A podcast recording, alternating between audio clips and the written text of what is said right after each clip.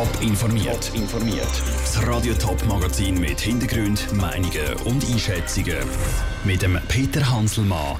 Wie sich die Schweizer Nazi auf den Match gegen Serbien vorbereitet und was die neue EU-Arbeitslosenregelung für den Kanton Thurgau könnte bedeuten, das sind zwei von den Themen im Top informiert. Egal ob Shooty-Fan oder nicht. Heute Abend gibt es für fast alle nur eins. Das WM-Spiel Schweiz gegen Serbien. Der Auftakt in die WM ist der Schweizer Nazi mit einem Unentschieden gegen Brasilien am Sonntag gelungen. Heute gegen Serbien ist das Ziel aus Schweizer Sicht ein Sieg. Mit drei Punkten könnte die Nazi die Achtelfinalqualifikation so gut wie klar machen.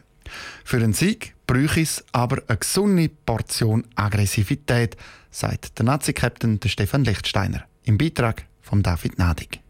Der WM-Auftakt gegen Brasilien war für die Mannschaft eine grosse Erlösung. Trotz Druck und Nervosität hat man den schwierigsten Test in dieser Vorrunde mit Bravour bestanden und 1 zu 1 unentschieden gespielt. So ein Start in ein Turnier sei extrem wichtig, sagt der Nazi-Captain Stefan Lichtsteiner.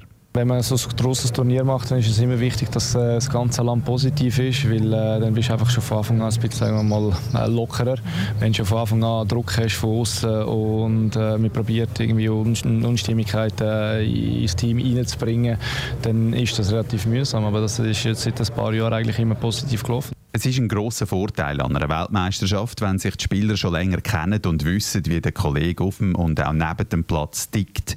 Weil Nazi in ähnlicher Zusammenstellung schon jahrelang unterwegs ist, gibt es nur wenig Reibereien. Ein Streit ist zudem schnell geschlichtet. Das ist auch ein Verdienst vom Captain Stefan Lichtsteiner. Nachher dann auf dem Platz äh, stimmt so sehr. Neben dem Platz ist auch eine sehr, sehr gute Stimmung. Ich hoffe, dass wir das so können, auch mit der Zeit dann der Lagerkolle kommt, dass wir da das können so weitertragen und das pflegen können. Die grosse Frage, die sich nach einer so einer ziemlich erfolgreichen Zeit ausstellt, sind gewisse Spieler schon satt. Man hat zusammen viel erreicht und kann eigentlich zufrieden sein. Das wäre eine gefährliche Entwicklung, sagt der Nazi-Captain. Sie kommen jetzt aus, einer, aus zwei Jahren wirklich eigentlich von, von Erfolg zu Erfolg. Und von dem her geht es das weiter zu pflegen, die Details noch probieren zu kurieren, noch besser zu werden, auf dem Platz, neben dem Platz und dann halt das äh, immer wieder zu bestätigen. Ich glaube, aufzukommen ist schon sehr schwer, aber dann das Ganze zu bestätigen ist immer wieder eine größere Herausforderung, eine noch größere Herausforderung. Heute oben soll es eine weitere Bestätigung geben. Eine Bestätigung, die soll zeigen dass es in dieser Mannschaft zu 100% stimmt. Man ist solidarisch, jeder geht für den anderen. Der Teamgeist ist gross. Gerade gegen Serbien, wo sicher auch eine gesunde Härte in das Spiel bringt, gibt es mit allen Mitteln dagegen zu heben, dass man auch mental im Vorteil bleibt. Abpfiff zu Kaliningrad zum zweiten WM-Match der Schweiz gegen Serbien ist heute oben am 8 aus Kaliningrad, der David Nadik. Weitere Stimmen von Schweizer Nazispielern und Einschätzungen vor dem Spiel gibt es in gut 20 Minuten hier im WM-Magazin. Radio Top übertreibt den Match dann heute Abend ab 8 live aus der Vinti Arena. Die Ostschweizer Kantone die sind gestern Abend hellhörig geworden. Die Schweiz muss vielleicht nämlich schon bald Arbeitslosengeld für Grenzgänger aus der EU zahlen. Es geht dabei um mehrere hundert Millionen Franken. In der Schweiz schaffen nämlich 300.000 Grenzgänger, im Kanton Thurgau sind es 5'500 und es werden immer mehr. Was die neue EU-Regel für den Kanton Thurgau könnte bedeuten, im Beitrag von Sarah Frattaroli. Ein Beispiel. Der Jonas Müller wohnt in Süddeutschland und arbeitet in einem Altersheim zu Kreuzlingen als Pfleger. Wenn der Jonas Müller arbeitslos wird, dann kommt er von Deutschland Arbeitslosengeld über. Bis jetzt. Gestern haben die EU-Minister sich darauf geeinigt, dass nicht mehr Deutschland dem Jonas Müller sein Arbeitslosengeld zahlen soll, sondern das Land, wo er zuletzt geschafft hat, also die Schweiz. Und das gerade in einer Zeit, wo die Schweiz mit dem Inländervorrang eigentlich daran arbeitet, dass weniger Ausländer in der Schweiz arbeiten.